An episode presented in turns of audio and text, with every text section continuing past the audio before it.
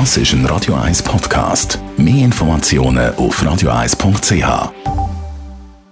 Die grünen Minuten auf Radio 1 werden präsentiert von Energie 360 Grad. Nachhaltige Energie und Mobilitätslösungen für die Welt vom Morgen. Energie360.ch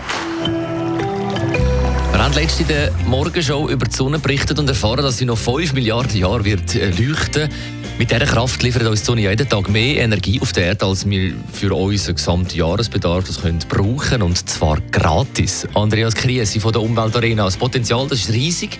Wie viel wird davon bei uns in der Schweiz genutzt? Ja, leider erst sehr ein kleiner Teil, nämlich 2,6 Terawattstunden. Das entspricht etwa 4% der heutigen Stromproduktion. Das BFE, also das Bundesamt für Energie, schätzt das Potenzial an Solarstrom in der Schweiz auf 67 Terawattstunden. Das ist gleich viel Energie wie der heutige gesamte Strombedarf. Wieso ist der Solarstromanteil nicht höher? Viele Solarstromproduzenten, also Einfamilienhausbesitzer und grosse Industrieanlagenbetreiber, haben Mühe, ihren überschüssigen Solarstrom zu verkaufen. Die Nachfrage nach Solarstrom ist einfach zu klein. Eine Lösung ist, den Eigenverbrauch zu steigern. Auf die Spitze getrieben hat das, äh, das energieautarke Mehrfamilienhaus in Brütten, ein Leuchtturmprojekt von der Umweltarena.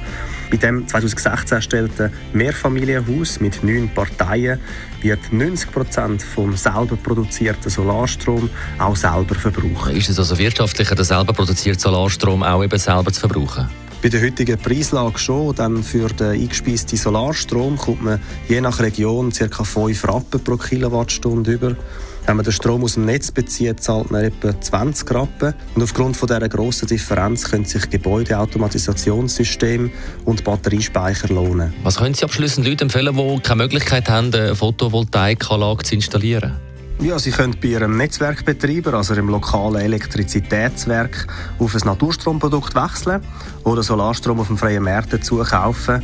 Das erhöht die Nachfrage und führt dazu, dass mehr Solarstromanlagen gebaut werden. Besten Dank, Andreas Kriesi von der Umweltarena über die Sonnenkraft als nachhaltige Energiequelle.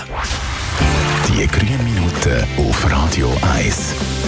Jederzeit zum Nachlesen auf radio1.ch und auf der neuen Radio 1 App. Aber jetzt und im Anschluss das Beste vom heutigen Morgen.